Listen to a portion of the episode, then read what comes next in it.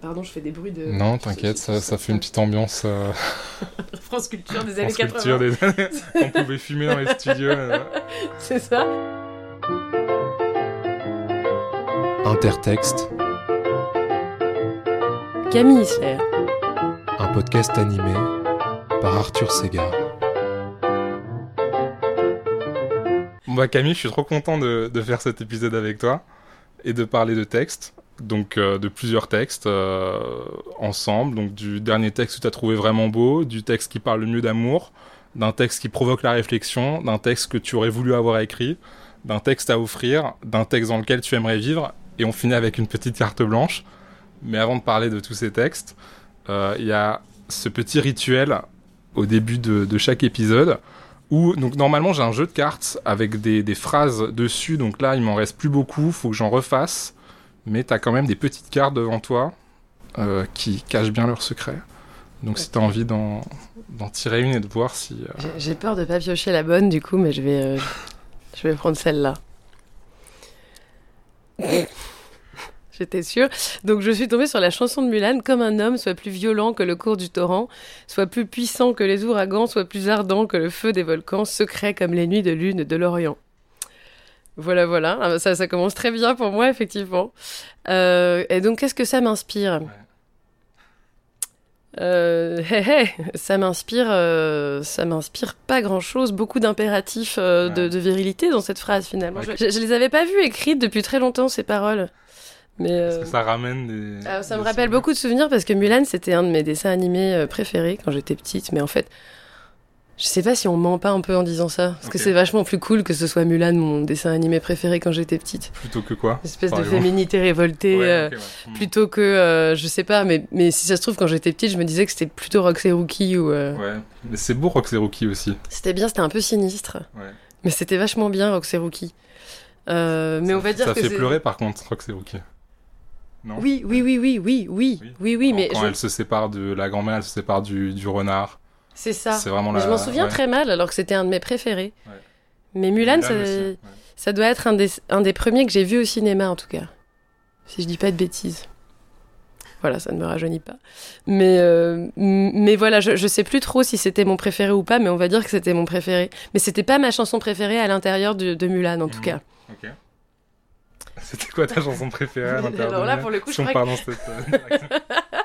je crois que pour le coup, là, c'est vraiment contradictoire parce que je crois que ma ma préférée, mais je me souviens plus. Euh, je crois que c'était celle du début, là où il la prépare. Ouais. Euh, ah non, quand elle se. Ah d'accord, quand elle est préparée, donc c'est ça quand, elle il la prépare pour le mariage. J'aimais trop cette marieuse chanson. Et... Ouais, une horreur, une horreur. On a honte hein, maintenant. Mais euh, voilà, en vérité, je crois que c'était celle-là que je préférais quand mmh, j'étais petite. Mais bon, finalement, celle-là est pas beaucoup mieux. Hein. Ouais. Qu'est-ce qu'on pense de, de ces... cette vision de, de la masculinité finalement? Eh bien, on n'en pense pas grand-chose. Euh... Bah après, je trouvais que dans, dans Mulan, c'était quand même assez rigolo parce que il y a cette espèce de capitaine pourri qui donne des injonctions euh, euh, à la masculinité constamment, mais en fait, personne n'y correspond dans les dans les dans les soldats qui sont là. Ils sont tous assez nuls dans mon souvenir. Et finalement, c'est elle qui y arrive presque le mieux. Mon plus grand regret, c'est qu'elle, évidemment, c'est qu'elle tombe amoureuse de lui à la fin parce que ça, déjà, ça va pas du tout avec le récit et parce que c'est vraiment le personnage le plus nul de l'histoire, quoi. Mmh. Mais voilà, donc ça m'inspire euh, pas mal de souvenirs. Et, euh, et en même temps, un truc un peu ambivalent parce que mhm. au-delà de cette chanson avec ses paroles, il y avait quand même plein de personnages cool dans Mulan. Ouais, c'est sûr. Qui n'étaient pas du tout euh, correspondants à ces paroles-là. Ouais. Qui n'étaient pas du tout plus ardents que le feu des volcans. Mais alors, secret comme les nuits de lune de l'Orient, on y est. Hein. Ouais. On est. Euh, voilà. J'ai pas grand chose de plus à dire sur cette petite parole de chanson. non, mais moi, je pense que je, la trouve intéressante, cette chanson. Peut-être que mon regard est un peu biaisé aussi, parce qu'à un moment, j'avais vu un cabaret un peu euh, post. Euh, enfin, voilà, un, peu déconstruit qui, qui, faisait un numéro sur cette chanson-là. Et donc, du coup, il y avait que des meufs sur scène, et t'as ce truc euh, comme un homme. Et en fait, je pense que je, vois un peu plus maintenant la, la, la dimension éventuellement un peu drague de cette chanson, vu que Mulan, elle est, elle est, elle est en homme pendant cette chanson, elle essaye de, prouver qu'elle peut faire comme un homme. Et d'ailleurs, je trouve que la, traduction, elle est assez intéressante parce que j'ai vérifié euh, avant de venir, je me suis dit qu'elle pouvait peut-être tomber cette carte. En, fait, en, anglais, ce qu'il dit, c'est pas comme un homme, c'est be a man. Et je ah trouve que comme un homme, il y a un truc un peu intéressant où c'est, euh, tu sais, avec ce, Oui, la le comparatif. c'est ça, où euh, c'est- est plus directement abordé. C'est ça, genre. Ouais, c'est- une, une masculinité qui est plus imitative, quoi. C'est Oui. fait comme un homme, et enfin, même les hommes, ils doivent faire comme les hommes. Et donc, il y a ce truc un peu euh, qui déstabilise euh, Non, non, dans la vrai. traduction, en tout cas. C'est vrai que l'injonction est beaucoup plus visible et le thème de l'imitation est beaucoup plus visible. Et du coup, ça rend les choses plus intéressantes parce que plus facilement, euh, plus, plus aisé à subvertir, on dira, du coup. Donc oui, en effet, dit comme ça, c'est un peu plus, un peu plus Voilà, sympathique. J'essaie de défendre. euh, Oui, puis le côté hyperbolique du truc est de toute façon un peu ridicule. Donc, Ouais. euh, enfin, je veux dire que le- la, la parodie est presque déjà incluse dans les paroles, quoi. Soit plus violent que le cours du torrent. Ouais. A priori, personne n'a très envie d'être plus violent que le cours du torrent ou plus ardent que le feu des volcans. Mm. Puis quelque part, c'est très contradictoire tout ça. Enfin, je veux dire. Quand on y pense. C'est toujours les injonctions contradictoires. Est-ce qu'il faut être comme le torrent, comme le volcan? Je sais pas, moi, tu vois. Enfin, c'est compliqué. C'est vrai, on va réussir à le transformer à force d'en parler. C'est vraiment une belle illustration des injonctions à rentrer dans des catégories de sexe normées. euh, vraiment, bravo Mulan. Mm.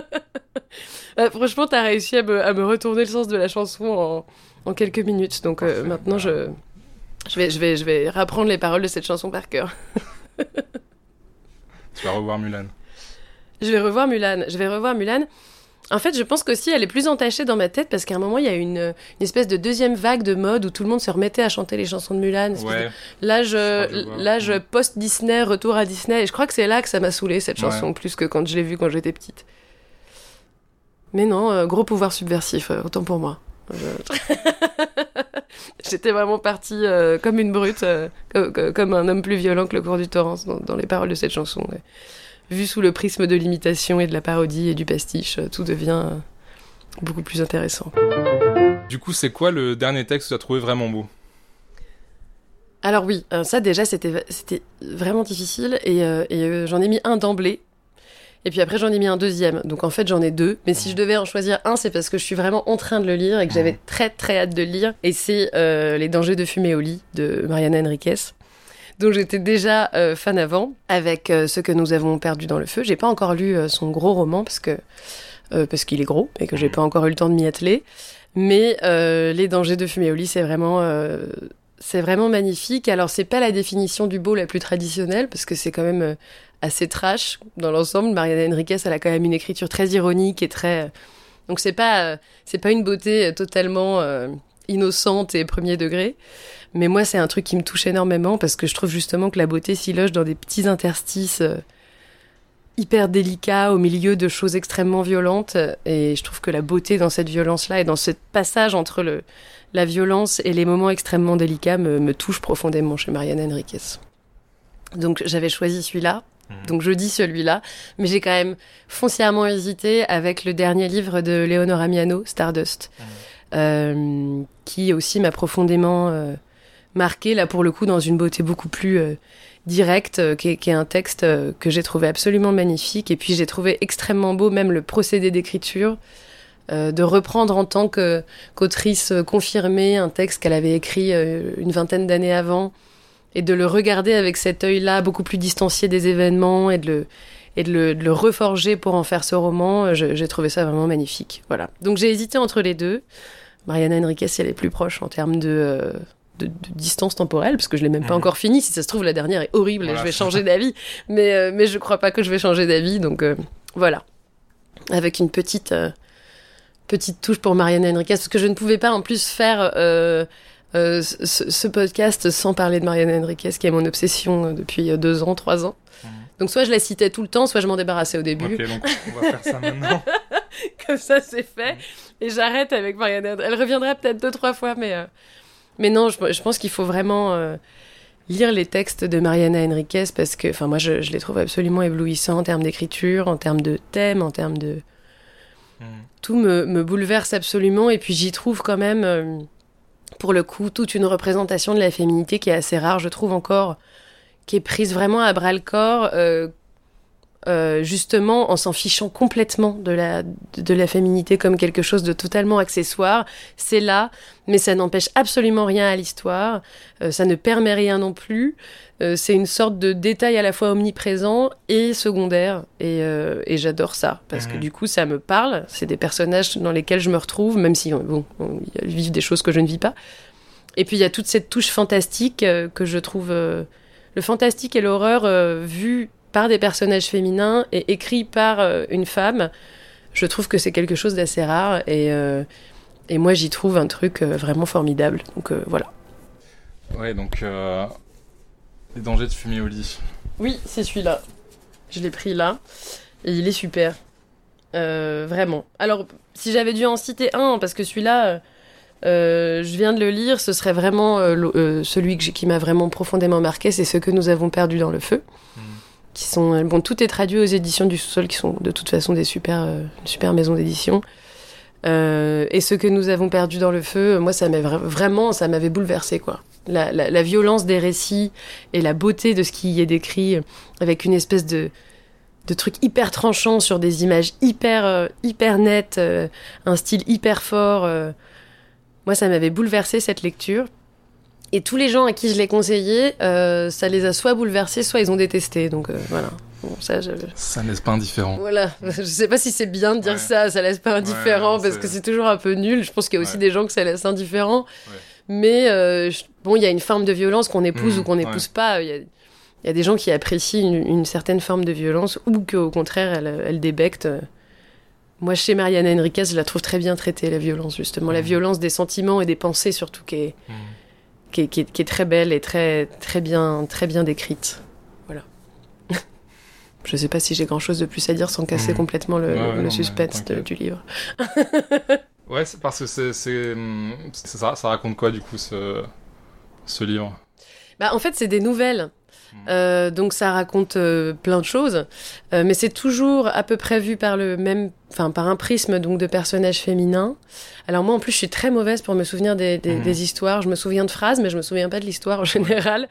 Mais en général, ce que j'aime bien aussi avec les nouvelles qu'elle écrit, c'est que ça ouvre plein de pistes et que ça les ferme pas dans la tradition du réalisme magique en fait, hein, parce que Ouais. elle est, elle est, elle est beaucoup dans l'affiliation de, de Cortázar ou de, ou de Borges. Euh, et moi, je- je- j'adore ça, des, des, des- des nouvelles qui vont juste ouvrir une possibilité énorme euh, et pas le fermer là-dessus. Bah, Borges, c'est quand même le, l'exemple absolu de ça. C'est-à-dire qu'il a écrit fiction qui... euh, mais c'est désespérant pour quelqu'un qui veut écrire des romans, par exemple. Le gars, Mhm, il aurait ouais. pu écrire euh, un roman de 800 pages pour chaque nouvelle, et en fait, il a torché ça en 4 pages. Ouais. Et tu te dis, mais le gars, il a des idées absolument dingues. Euh, il aurait pu faire un truc magistral. Et en fait, il a fait un truc tellement magistral qu'il les a, il les a faites en. Je pense aux ruines circulaires, ou enfin vraiment des nouvelles Mhm. qui, qui, qui, moi, m'ont m'ont bouleversée. Et je me suis dit, oh là là, il y a des gens qui se torturent toute leur vie pour trouver une idée pareille pour, euh, pour une fiction. Et lui, il en a trouvé recueil des mille. 18, euh, Il a fait un recueil des 18 et il a juste Ouais. appelé ça fiction. c'est. Genre, continuez sans moi, tu vois, Ouais. je vous donne des- des- des- du pain, puis vous en faites ce que vous voulez. Je trouve ça absolument C'est incroyable. vrai que j'avais jamais pensé aussi au, au power move du, de juste appeler son livre fiction, quoi. Enfin, c'est vrai qu'il s'est même pas cassé à se dire. bon, Non. euh, Non, non. Un truc un peu. Non, vraiment juste fiction et boum. Dé- Débrouillez-vous avec ça. ça- Pour moi, c'est vraiment une espèce de porte ouverte avec voilà des exemples et puis euh, vous en faites ce que vous voulez. Ouais. Et je retrouve cette tradition-là euh, chez Marianne Enriquez, notamment le- le- la première nouvelle. C'est une, une histoire qui est absolument pas ouverte. Voilà, on retrouve des os d'une d'une petite fille enterrée là euh, il y a des années et qui finalement euh, se révèle être aussi le fantôme que voit la narratrice avec elle et puis elle la raccompagne euh, dans l'ancienne maison où elle était enterrée Euh, et puis finalement il se passe rien elle est pas très contente et puis voilà point quoi débrouillez-vous avec ça et je, et je trouve ça fascinant, ce genre de récit. Et, et j'ai l'impression que c'est une tradition, peut-être qu'on a un peu... Déjà, on a moins la tradition de la nouvelle en France, quoi qu'il en soit. Et euh, on a moins la tradition du fantastique dans la nouvelle, quoi. Ouais. Du côté juste... euh, J'ouvre des pistes possibles dans le réel, et puis vous, vous y allez ou, ou pas, vous vous débrouillez avec ça. Et moi, c'est un truc qui me fascine. C'est juste ce, ce fantastique-là, vraiment, qui se joue dans un détail, et qui donne lieu à, à ce que tu veux. Et c'est ce que j'aime vraiment beaucoup chez Marianne Enriquez. Bon, est-ce qu'on enchaîne sur euh, la question difficile? C'est quoi la question difficile? Alors, c'est pas- moi, moi, ça m'intéresse à chaque fois. Bon, je vais pas. euh, C'est c'est quoi, du coup, le, le texte qui parle le mieux d'amour? Ah oui, alors ça c'est vraiment difficile. Ça c'était vraiment... Et en même temps, j'ai eu ma réponse de manière immédiate et évidente. Il y a il y a une, euh, une évidence. Ouais, Ouais, il y a une- vraiment une évidence pour moi. Et en même temps, après, je me suis dit, mais attends, déjà, on parle de quel amour? Donc j'imagine qu'on parle de l'amour amoureux. Mais, C'est ouvert euh, vraiment à l'interprétation. mais voilà, si j'avais pas pris en compte l'amour amoureux, ce que j'ai pris en compte de manière immédiate, je me serais dit, zut, il y a plein d'autres récits d'amour sur l'amour filial, sur l'amour parental euh, envers les enfants, sur l'amour des enfants envers leurs parents. Et, euh, et des récits de déclaration d'amour, euh, euh, il y en a énormément. Et puis comment se déclare l'amour quand on le trouve beau, c'est pareil. Donc je me suis dit, en fait, pour moi, euh, je dirais que les textes les plus beaux en termes d'amour, ils vont depuis euh, certains poèmes que j'aime euh, du 19e à euh, des récits de sacrifice de soi euh, complet. euh, et et j'ai pensé à des récits extrêmement opposés. Euh, bon, donc mon évidence, moi, c'est parce que c'est euh, un poète qui a changé mon propre rapport à l'amour à une époque où j'en avais un peu besoin. C'est Robert Desnos et je le cite euh, souvent euh, parce que parce que je, je trouve que c- il a une manière de de, de, de décrire l'amour qui est absolument d'une pureté. Enfin, vraiment, en fait, moi, c'était une époque où je, je, je me complaisais beaucoup justement dans des textes très ironiques qui refusait beaucoup toute forme d'innocence, qui, euh, qui regardait l'amour avec une espèce de distance très cruelle par Mhm. moments. Et je suis tombée sur Robert Desnos parce que bah oui, époque lycée. euh, Ouais. En plus, alors moi quand j'étais au lycée, c'était vraiment la mode de la redécouverte Beat Generation et compagnie, donc on était tous complètement empêtrés là-dedans. Et c'est pas franchement les récits d'amour les plus euh, Ouais, les plus sympathiques. Et on se nourrissait tous de ça. J'ai une grande théorie là-dessus de genre. euh, c'était la période où j'étais au lycée, c'était encore Sarkozy et je crois que ça jouait vachement. Ah, ouais, c'est pas bête, hein. Non, c'est pas bête. Parce que c'est, on peut pas dire que ça aille ouais. beaucoup mieux en termes de conjoncture politique. Ouais, ouais. Mais il y avait quand même ce truc de. J'avais l'impression, même dans les relations sociales qu'on avait quand on était au lycée, alors je suis plus au lycée, je sais pas si ça se passe toujours comme ça, mais j'avais, on était beaucoup dans la vanne constante, on était Ouais. hyper durs les uns avec les autres, il y avait un truc de, de mise à distance et de second degré tout le temps. Enfin, en tout cas, euh, autour de moi. Ouais, ouais. Et tout d'un coup, je suis tombée sur Robert Desnos et euh, ça m'a foutu une tarte en pleine tête. Euh, donc, c'est Corps et Bien, moi, le, recueil auquel je pense, c'est celui dans lequel euh, se trouvent pour moi les plus beaux, les plus beaux poèmes. Donc, J'ai tant rêvé de toi, et puis Non, l'amour n'est pas mort, par exemple. Non, l'amour n'est pas mort en ce cœur et ses yeux et cette bouche, qui proclamait ses funérailles commencées.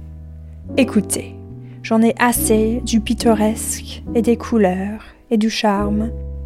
J'aime l'amour, sa tendresse et sa cruauté. Mon amour n'a qu'un seul nom, qu'une seule forme. Tout passe.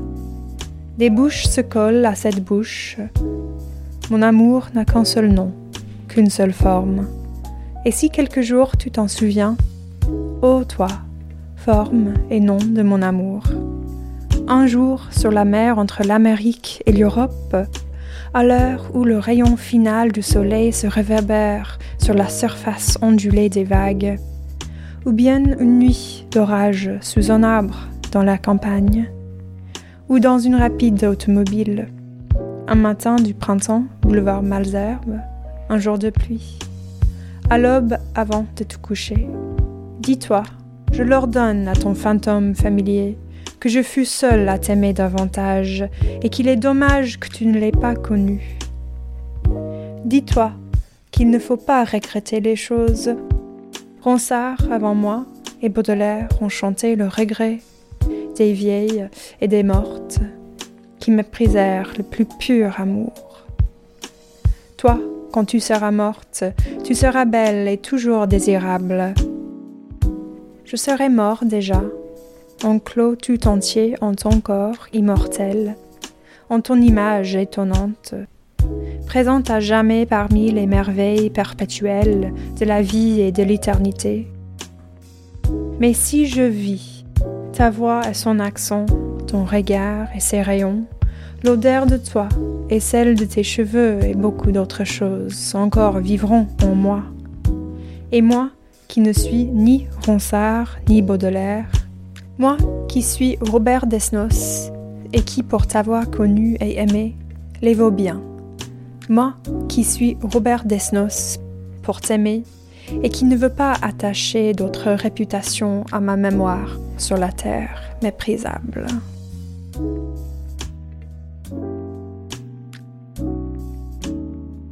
Il y en a encore plein d'autres.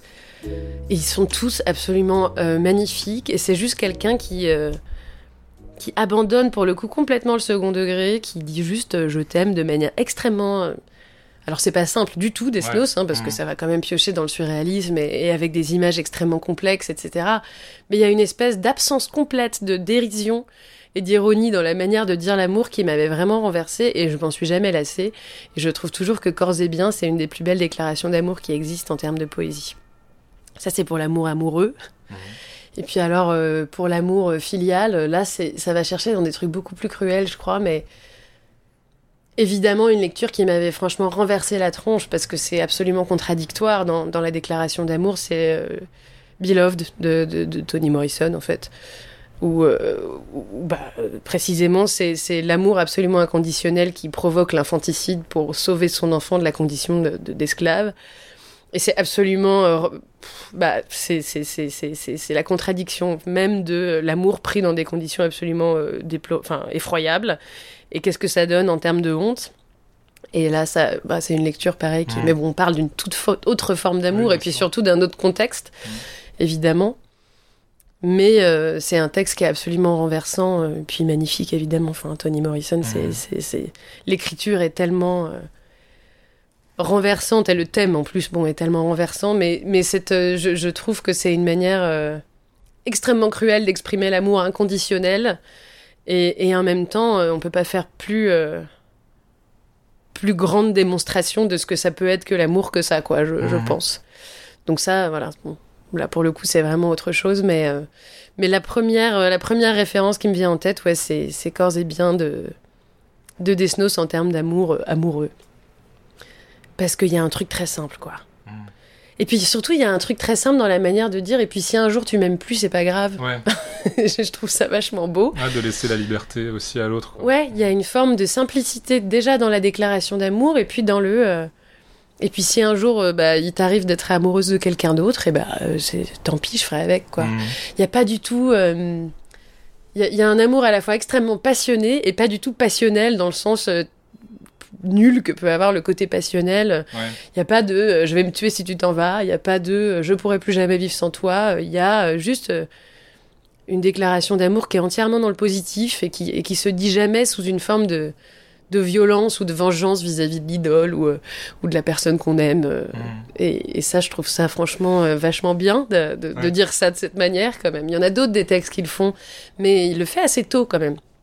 Il le fait à une période où on dit quand même encore souvent l'amour sous une forme un peu masochiste ou, ou, euh, ou cruelle pour l'autre. Donc, euh, donc voilà, Robert Desnos. Et puis j'adore Robert Desnos dans l'ensemble de toute façon, à la fois pour sa vie et pour son œuvre. Donc, euh, donc voilà, ça fait partie des noms que j'avais envie de citer aussi. Mhm. Et puis euh, pour le coup, quand j'ai vu les questions, bah, je me suis dit oui, il va là, évidemment, il va là. Euh, Robert Mhm. Desnos, il va là. Et j'aurais adoré, je sais que dans mon travail de recherche, j'aurais adoré euh, travailler sur Robert Desnos et travailler sur le surréalisme d'ailleurs. Et en fait, j'en suis absolument incapable, je crois. Mhm. Ok. Parce qu'il y a un truc qui me touche tellement chez Robert Desnos dans sa manière d'écrire qu'en fait, j'aurais l'impression d'aller disséquer un truc ouais. euh, que j'ai pas envie d'aller Ouais. disséquer, quoi. Vraiment. Donc j'ai renoncé à Robert Desnos pour ça. Je préférais qu'il reste dans mon, dans mon parangon des textes amoureux plutôt que dans ma, Mhm. mes, mes, mes projets de dissection euh, stylistique. Ouais, donc toi, t'es de, de, de l'école qui, qui pense qu'il faut pas forcément disséquer un, un poème euh, quand, quand il fonctionne, quoi, quand, quand il te touche. Ah, ah, non, je suis pas de cette école-là parce que sinon je ferais pas euh, le, le métier que je fais, ce serait un peu Oui, contradictoire. Euh, je pense pas Qui du te tout. touche trop, enfin, qui te. Il y, a- il y a- une certaine distance qui est nécessaire peut-être par rapport à, à l'objet de, de recherche. Oui, c'est plutôt ça. Il y a une certaine distance qui est nécessaire, non pas en termes de thème, mais peut-être en termes de style, ou en tout cas quand il y a un, un ensemble qui fait que euh, ça touche vraiment à un endroit intime, euh, j'ai plus de mal. Alors je Ouais. pourrais le faire, évidemment, mais, mais je m'en suis rendu... Ça s'est quand même confirmé au fil de ma vie sur les nombreux examens qu'on passe quand on est... euh, amenée à faire des études de lettres, euh, je priais toujours pour que euh, le texte qui m'avait le plus touché ne tombe surtout pas à l'examen, parce que en temps réduit, alors je pourrais le faire, mais peut-être que ça me prendrait plus de temps. Je trouve qu'il est plus difficile d'aller poser. euh, alors, pff, ça s'est un peu déconstruit avec le temps, parce qu'à force de travailler sur les textes, on se rend bien compte qu'on n'est pas là non plus pour poser une interprétation univoque euh, Ouais, sur les sûr. textes. C'est Mm. pas du tout ce qu'on nous demande et c'est pas du tout ce qu'on fait quand on travaille sur la littérature. Enfin, je pense que les bons chercheurs, c'est pas ce qu'ils Mhm. font, en tout cas. Donc maintenant, ça s'est un peu calmé, mais à l'époque où il y avait quand même, euh, quand on travaillait les textes de manière beaucoup plus resserrée, donc toute l'époque où on travaille vachement de textes dans l'année, Mm. Il y a quand même une, espèce de nécessité d'aller droit au but, euh, Ouais. qui, qui- qui n'allait pas pour moi avec euh, des textes que je trouvais extrêmement riches et dans lesquels j'avais pas envie de poser une, une lecture rigide. Maintenant que je fais des études beaucoup plus longues euh, en thèse ou sur des articles qui sont vraiment fouillés, on a l'occasion quand même de faire ouvrir des pistes et de ne Mm. pas aller trouver des solutions en fait parce que il y a une longue partie des études de lettres qui consiste quand même à trouver des solutions, quoi. Ouais, les, dissertations, pour, les euh, commentaires, c'est truc, voilà, trouve une solution, contredis-toi un petit peu si t'as le temps. Ouais. Mais dans l'ensemble, trouve une solution, même si, euh, bon, elle n'est pas absolument rigide. Donc à cette époque-là, j'aimais pas. Maintenant, peut-être que j'aimerais plus quand même. Mm. Puis on a plein d'autres approches. En plus, maintenant, on peut travailler sur la réception, on peut travailler sur euh, euh, l'histoire littéraire dans son ensemble du texte, euh, sur son inscription dans l'histoire longue. On peut travailler sur les contextes d'écriture, on peut travailler sur les manuscrits. On n'est plus que dans l'explication de texte, quoi. Ouais. Euh, on a plein d'autres manières d'aborder les œuvres. Mais en explication de texte, je détestais travailler sur Robert Desnos. Voilà. Si je dois résumer l'idée, c'est plutôt ça. C'est vrai que cette question de l'amour, elle est, euh, elle est très ouverte et que du coup, il y a plusieurs types d'amour euh, différents. Mais je trouve ça intéressant que tu te sois arrêté donc sur l'amour passionnel et sur l'amour filial. Et l'un qui est peut-être, euh, enfin en tout cas dans les textes que tu as choisis, euh, qui, qui est qui est décrit d'une manière euh, assez simple, quoi. Enfin justement pas, pas si passionnel que ça. Enfin c'est-à-dire que ça ça déjoue un peu le tous les codes de la passion amoureuse dans le sens euh, mortifère, etc. Donc ça, ça, ça- la, la passion amoureuse en tout cas qui est, qui est décrite de façon relativement simple et euh, la- l'amour euh, l'amour filial qui euh, qui peut-être est plus compliqué où il y a peut-être une charge ironique ou une charge de, de, cruauté ou de violence qui est un peu plus forte. Et enfin bon il y, a- forcément un moment où on allait parler de, ton roman un chat à trois pattes.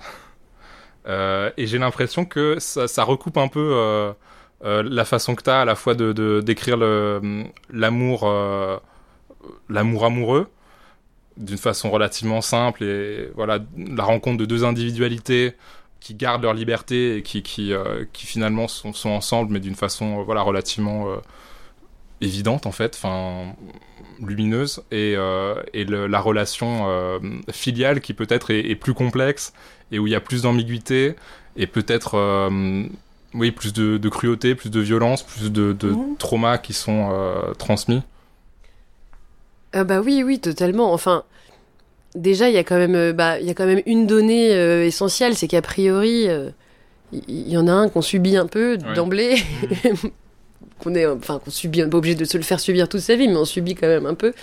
De fait, on l'a pas choisi. Alors qu'a priori, l'amour amoureux, euh, bon, on a un tout petit peu choisi d'être là. Puis j'aime bien rappeler le fait que que justement, contrairement à ce que beaucoup de discours peuvent, euh, parce qu'on a quand même cette image, euh, on a réussi à reconstruire dans l'amour amoureux cette image de euh, je peux pas partir, je suis coincé là, Mhm. une espèce de fatalité qui s'est quand même reconduite sur des siècles, hein, alors que moi j'aime bien écrire des histoires avec des gens qui en fait, euh, quand ils sont plus à leur... Enfin j'aime bien écrire des histoires, une histoire, de ma, de ma grande œuvre complète à hauteur d'un roman. Euh, j'aime bien écrire, euh, enfin pour l'instant en tout Mhm. cas, c'est vrai que j'aime bien écrire euh, sur des histoires d'amour. Là, j'avais envie d'écrire une histoire d'amour, en tout cas dans laquelle on n'est pas piégé euh, et dont on peut partir, et dont on peut partir, et puis puis dans laquelle on a la possibilité de de s'en aller quand on n'est plus à sa place, ce qui n'est pas pas le cas, en tout cas pas, pas toujours le cas dans les dans les dans les relations familiales. On est un peu coincé quoi on est un peu plus coincé. Il y a une nécessité de, de s'en accommoder et puis euh, je pense qu'on subit. euh, Bon, après, ça, je ne vais pas rentrer dans une lecture psychanalytique à deux balles, hein, mais euh, parce que c'est pas trop trop mon mon fort. Mais oui, il y en a une qui, enfin, disons qu'il y a une, il y a, un amour subi euh, qui, qui qui laisse des traces, bonnes ou mauvaises d'ailleurs, euh, dans la manière dont on va vivre aussi nos amours amoureux derrière, Ouais. par ailleurs. Euh, et il y en a un autre qui peut être juste une passade heureuse ou malheureuse, parce que et puis très souvent, enfin moi j'avais envie d'écrire une histoire qui soit les deux en fait, Mm. comme le sont beaucoup d'histoires, qui qui soient pas complètement envahies par la passion horrible et la toxicité comme peuvent l'être beaucoup d'histoires amoureuses, qui soient pas non plus absolument euh, belles et, et, et exaltées tout le temps, qui soient en fait euh, voilà, tendu entre des moments extrêmement chouettes et des moments parfaitement communs, et puis des moments nuls, comme Mm. comme comme c'est le cas, en fait, je crois, pour tout le monde. Et puis qui se défassent de manière euh, simple, qui fait mal quand même, hein, Ouais. et où on devient parfaitement ridicule quand même. Enfin, je veux dire, c'est ça qui est- que je trouve assez, assez bien, c'est qu'en fait, euh, la plupart du temps, euh, quand on est complètement désespéré après une histoire amoureuse, euh, ça arrive aussi souvent que ce soit juste parce que ça fait mal, mais pas parce que euh, quelqu'un nous a absolument torturés jusqu'à la Ouais, moelle. Ça ça. arrive malheureusement, mais, mais il arrive aussi que juste une histoire se finisse parce qu'il faut qu'elle se finisse et, et, et ça rend complètement névrosé à peu près de la même manière. Enfin non, pas de la même manière, différemment. Mais on, on arrive quand même à des scénarios souvent un peu ridicules de soi-même quand même. Ouais. Euh, mais pas forcément parce que l'autre est un monstre, quoi. Ouais. Ouais, on, peut, on réaliser qu'on est arrivé au bout d'un cycle et quand même. Voilà, euh, c'est voilà, ça. Et souffrir malgré et- tout, sans que ce soit pour des raisons de d'amour passionnel qui, qui tue, mais juste parce que bah euh, c'est un épisode difficile de la vie, quoi. Voilà. Qui n'empêche pas euh, des moments euh, où on se répand sur soi-même, où on se regarde être une caricature de soi, où on fait des trucs absolument ridicules, où on traîne dans la rue, on écoute des musiques tristes, on se torture aussi un Mhm, peu tout ouais. seul. Une espèce de, de- on se force à sortir des trucs de soi. Mhm. J'avais un, un ami qui me disait que c'était quand même des moments vachement beaux et forts dans lesquels finalement on est un peu mégalo, mais je crois qu'il y a un peu de ça aussi. Quand on se sépare dans des conditions un peu saines, il y a un truc un peu mégalomane de se regarder souffrir un peu, je crois. On souffre, Ouais. mais il y a une espèce de beauté là-dedans qui est pas complètement désagréable, une espèce d'intensité. on se regarde un peu aller mal, quoi. Ouais, ouais, je crois qu'il y a un peu de ça. Pas que, hein, je, je pense qu'on souffre vraiment. Ouais. Mais qu'il y a un truc de, ouais, il faut tout sortir, il faut se presser un peu comme un citron jusqu'à ce qu'il en reste plus. Mhm. Euh, voilà. J'avais envie de parler un peu de ça, ouais, de- de- d'une histoire d'amour qui se passe pas euh, foncièrement mal, euh, qui se passe même plutôt bien, mais, mais qui finit parce qu'à un moment, bah, on n'est plus à l'endroit où on sent qu'on devrait être, quoi. Ouais. Et, et- et c'est quand même terrible, et en général, on s'en remet très difficilement, mais bah, surtout quand on a cru très fort qu'on était au fin au bon endroit, et qu'en fait, on se dit, bah Ouais. non, en fait, c'était peut-être pas cet endroit-là finalement, ça Mhm. fait mal, parce que le sentiment d'échec, il reste, il reste quand même très présent. En fait, ça, ça prend du temps de, de surpasser le, le sentiment d'échec pour arriver à un non, mais ça m'aura servi à quelque chose. Je- tout ça Mhm. n'est pas effacé comme une page blanche parce que ça, Ouais, c'est quand même un des trucs absolument incroyables de la relation amoureuse qui fait que Ouais. on est quand même invité à, à fermer le livre, Ouais, à tourner la page comme si ce truc Ah. n'avait jamais existé. Euh, souvent à ne plus jamais parler quand même à la personne avec qui on a été. ouais. Euh, ce que moi personnellement je trouve absolument détestable. Mais bon, bah, bah, on fait pas ce choix seul en général. on le fait aussi un peu avec la personne qui est en face. Et si elle a plus envie de te voir, bah, tu, tu ne forces pas les choses, à moins d'être une personne un peu bizarre. Mais euh, il y a quand même un truc absolument incroyable dans l'idée que voilà, il y a une personne qui a été à côté de toi parfois pendant des années, puis pff, Ouais. elle n'existe plus. Euh, c'est un deuil et le même pote m'a dit mais euh, il faut le mettre maintenant dans ton petit cimetière ou il faut il faut Ouais, la mettre dans ton petit cimetière personnel et j'étais genre mais c'est horrible de penser les choses comme ça en même temps bon bah de fait c'est quand même souvent ce qui Ouais, se passe ça. mais moi j'ai pas envie de mettre les gens dans mon petit cimetière personnel mais de fait euh, Ouais. Ouais, et puis les gens, ils restent pas dans. Enfin. À part, euh, voilà, s'ils sont morts, mais ils restent pas dans un cimetière, euh, a priori. Enfin, c'est-à-dire qu'il y a le. oui, Il y a le- il y a- Enfin bon, dans, dans, dans cette catégorie de l'amour, on- j'ai l'impression qu'une fois sur deux, on cite fragment d'un discours amoureux. Mais il y, a, il y a une phrase de Barthes comme ça où, euh, où il parle de la rupture et, et, et de ce deuil et il dit, enfin, il y a, il y a- enfin, je, je sais plus exactement, mais c'est une très belle phrase. Je tente de m'arracher à l'imaginaire amoureux, mais l'imaginaire brûle par-dessous comme de la tourbe mal éteinte. Il s'embrase de nouveau. Ce qui était renoncé ressurgit. De la tombe mal fermée, éclate brusquement un long cri.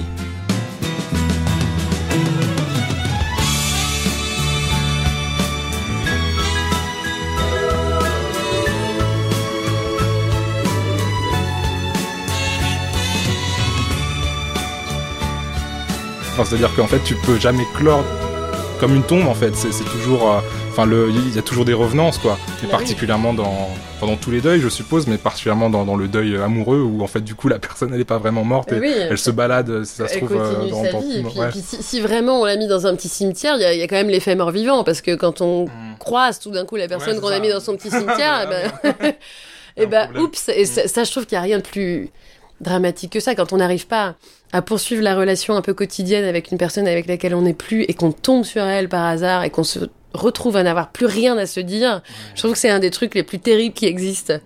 Enfin, non, à une échelle. à, à une- à relativiser, mais je comprends ce que tu veux dire. mais, mais à relativiser, mais il y a quand même ce truc de merde.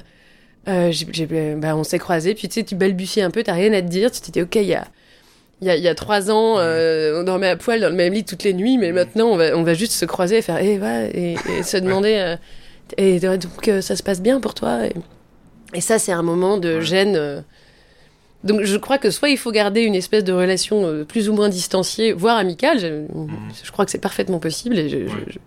je, j'ai beaucoup d'exemples autour de moi, et, et moi comprise, de gens qui ont gardé des anciennes relations amoureuses comme des relations amicales.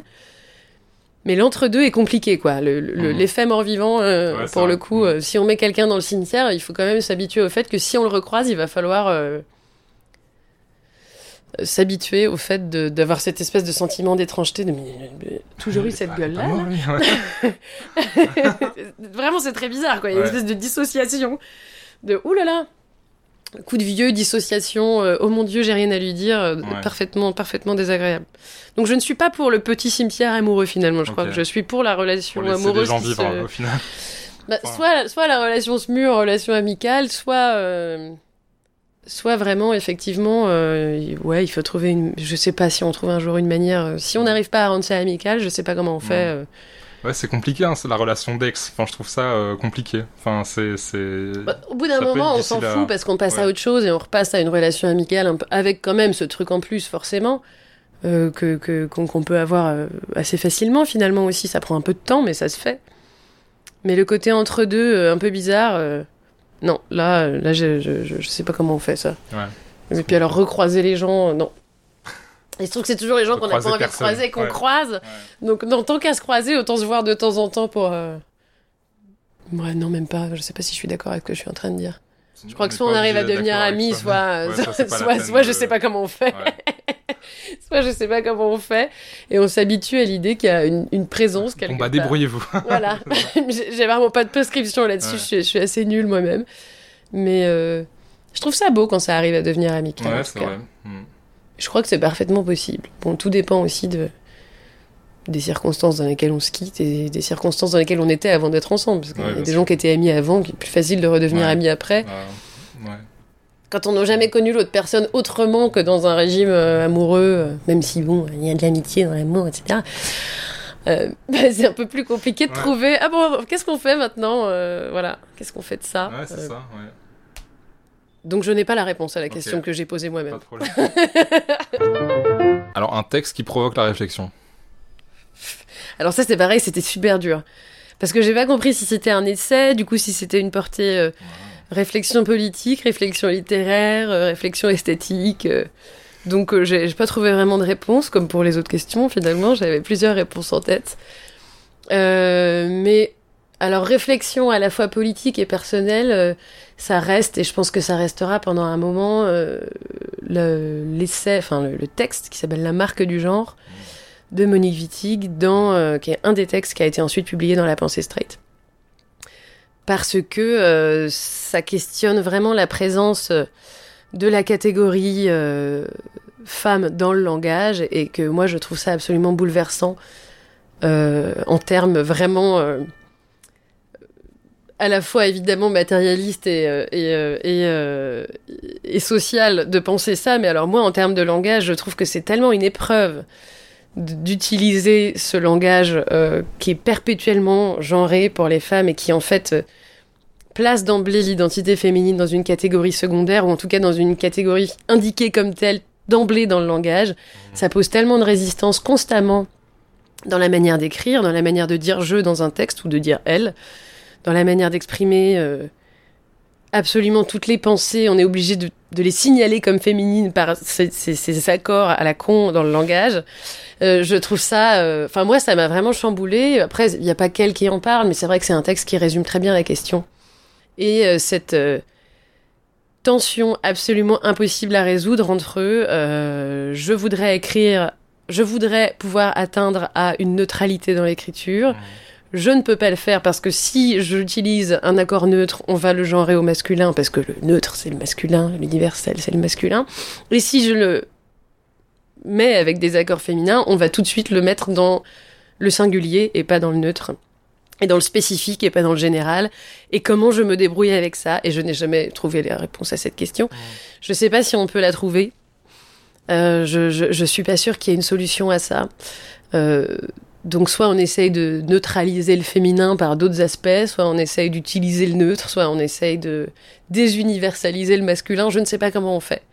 Euh, c'est une question qui se pose constamment à la fois dans mon travail de recherche, parce que je travaille sur les femmes beaucoup, ne serait-ce que dans la manière dont on les appelle. Mmh. Euh, c'est constant. Et dans un travail personnel d'écriture, parce que euh, qu'est-ce que je dis quand je dis je, qu'est-ce que je dis quand je dis elle? J'aimerais pouvoir écrire des personnages qui soient des femmes sans que ce soit des personnages féminins, sans que ce soit des personnages qui soient d'emblée euh, rangés pardon, dans une catégorie spécifique qui, euh, est quand même encore extrêmement euh, maintenue dans des carcans très limités de ce qu'on imagine être une femme. J'ai pas la solution, mais en tout cas, en termes de texte qui porte à la réflexion, je pense que c'est un texte qu'il faut lire parce que parce qu'il est essentiel pour le rapport d'inaccessibilité du langage pour les femmes. Et puis pour d'autres catégories minorisées d'ailleurs, hein, mais, mais quand même, euh, cet endroit impossible du langage, je le trouve, euh, je le trouve absolument euh, passionnant, terrible et passionnant. Mmh. Voilà. Donc ça, ce serait peut-être le premier texte auquel je pense.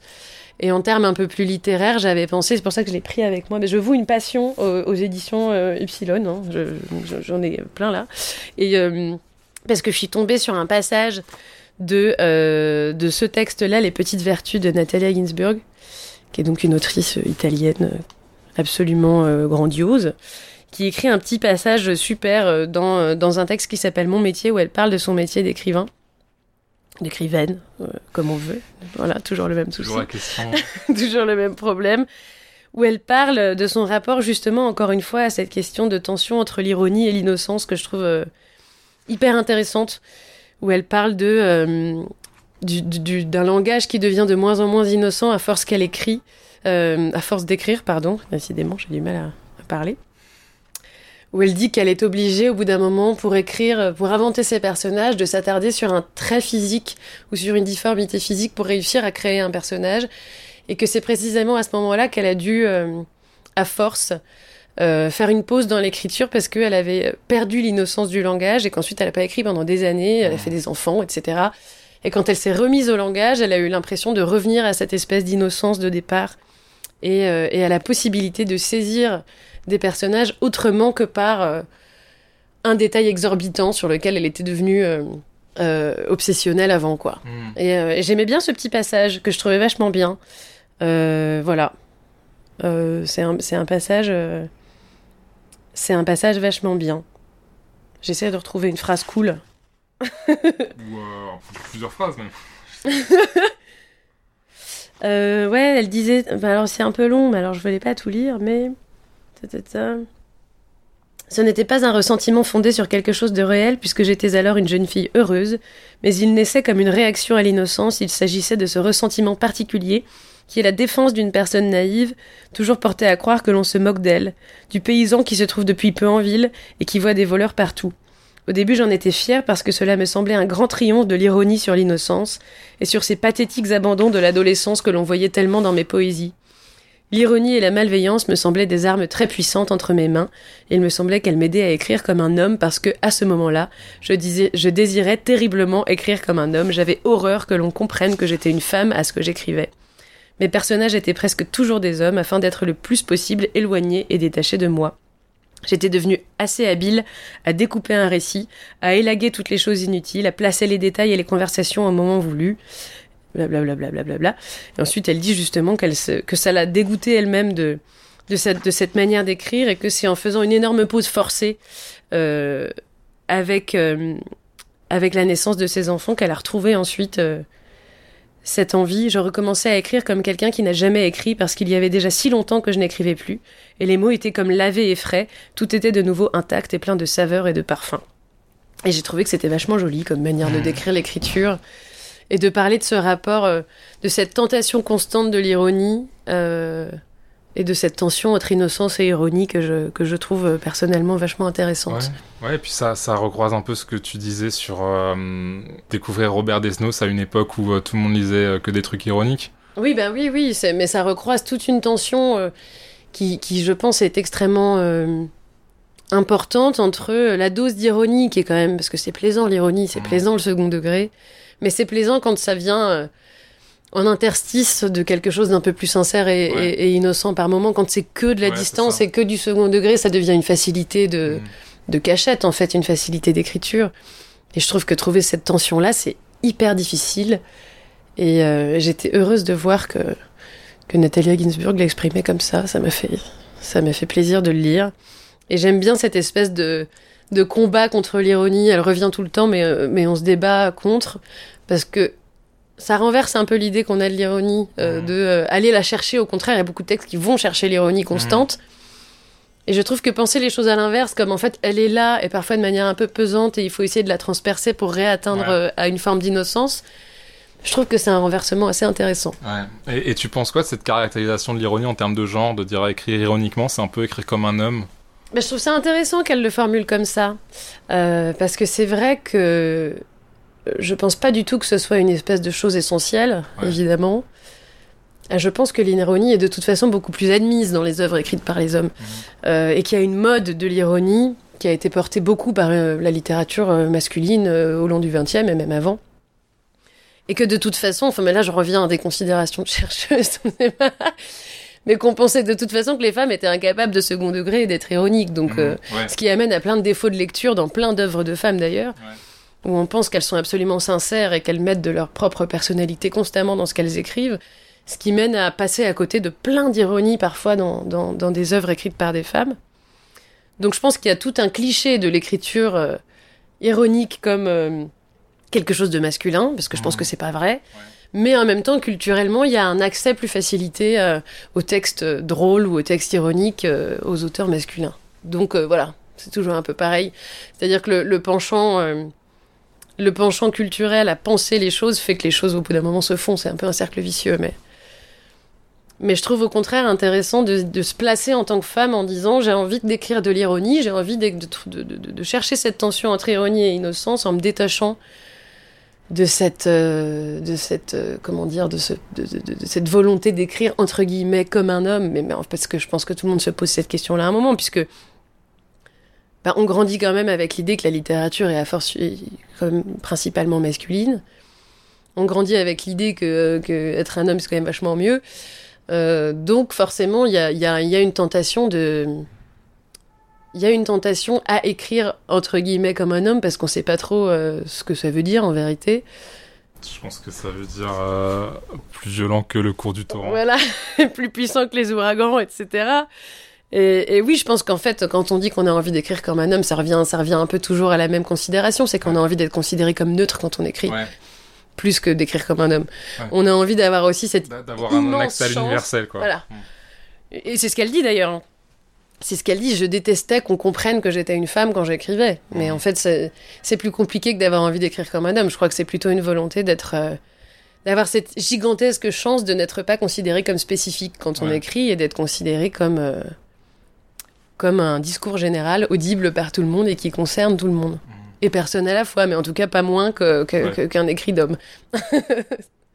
voilà. Donc les deux re- rejoignent à peu près les mêmes considérations dans les questions d'écriture.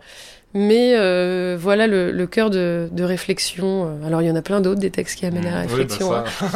Mais bon, c'est le problème de ces questions un peu ouvertes, c'est qu'il y en a toujours plein d'autres de possibles. Mais, euh, mais voilà, les deux qui me sont venus là, parce que parce qu'en plus ça recoupe à la fois des questions euh, personnelles dans l'écriture et des questions personnelles euh, dans la recherche.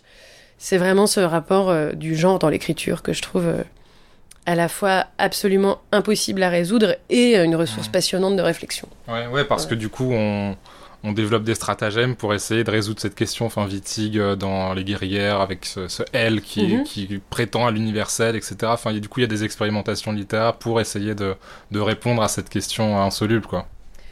Oui, oui, bah, bien sûr. C'est que euh, quelque part, bon, cette, euh, euh, ces injonctions dans l'écriture et ces limitations forcées font que euh, on, est, on a un rapport au langage qui est peut-être plus, euh, plus d'emblée euh, amené vers l'expérimental. Alors, je sais pas si c'est amené vers l'expérimental, mais en tout cas, il y a un rapport de réflexivité obligatoire pour euh, accéder au langage qui fait qu'il y a quand même une force de subversion intéressante. Il y a une force de, de faire éclater le langage euh, comme structure patriarcale parmi d'autres. euh, qui est quand même vachement intéressante et à analyser et à explorer en se disant comment je fais avec ça quoi. Qui a amené aussi euh, bon plein de courants euh, complètement euh, opposés parfois hein, mais est-ce que je valorise le féminin? Est-ce que je le fais éclater? Est-ce que je vais chercher le neutre est-ce que je fais éclater la catégorie du masculin comment on fait et tout ça et et, et encore une fois pas vraiment possible à résoudre, il n'y a pas de solution donnée parce que, parce que tant qu'on n'aura pas fait éclater complètement la Ouais. structure, tout ne sera que pansement sur une jambe de bois, mais les, les pansements sont quand même cool. Les, les, les pansements sont, sont chouettes à chercher et sont chouettes à analyser. Alors, un texte que tu aurais voulu avoir écrit? Voilà, donc on en vient à la question piège. Euh, là, ça a été hyper dur de trouver parce que déjà, je me suis dit, mais euh, est-ce qu'un texte que j'aurais voulu avoir écrit, c'est un texte que j'aime? Parce que probablement que si je l'avais écrit, je l'aimerais moins que là où je l'ai Mhm. pas écrit. Premier problème. ouais. Premier problème.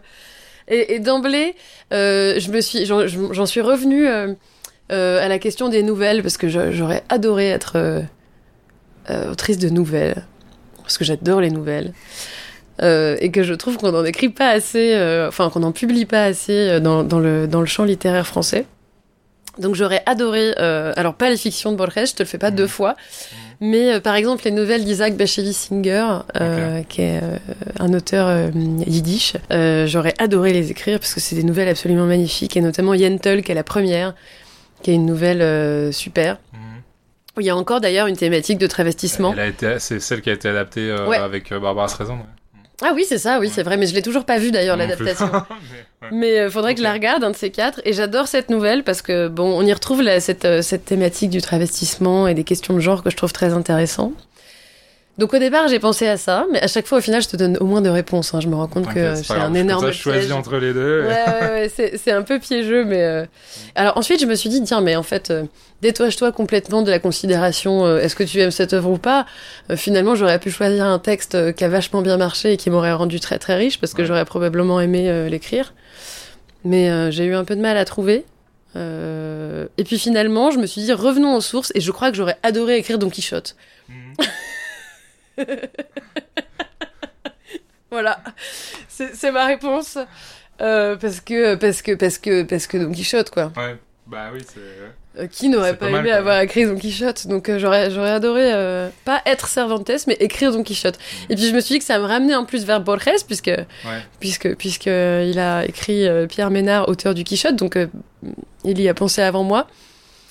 Mais mais mais oui parce que c'est pour moi s'il y a bien une œuvre peut-être qui se démodera absolument jamais euh, dans son dans son truc absolument génial et et fou, ce, ce serait Don Quichotte. Donc, euh, donc je me suis dit, euh, voilà, j'aurais bien aimé avoir écrit Don Quichotte.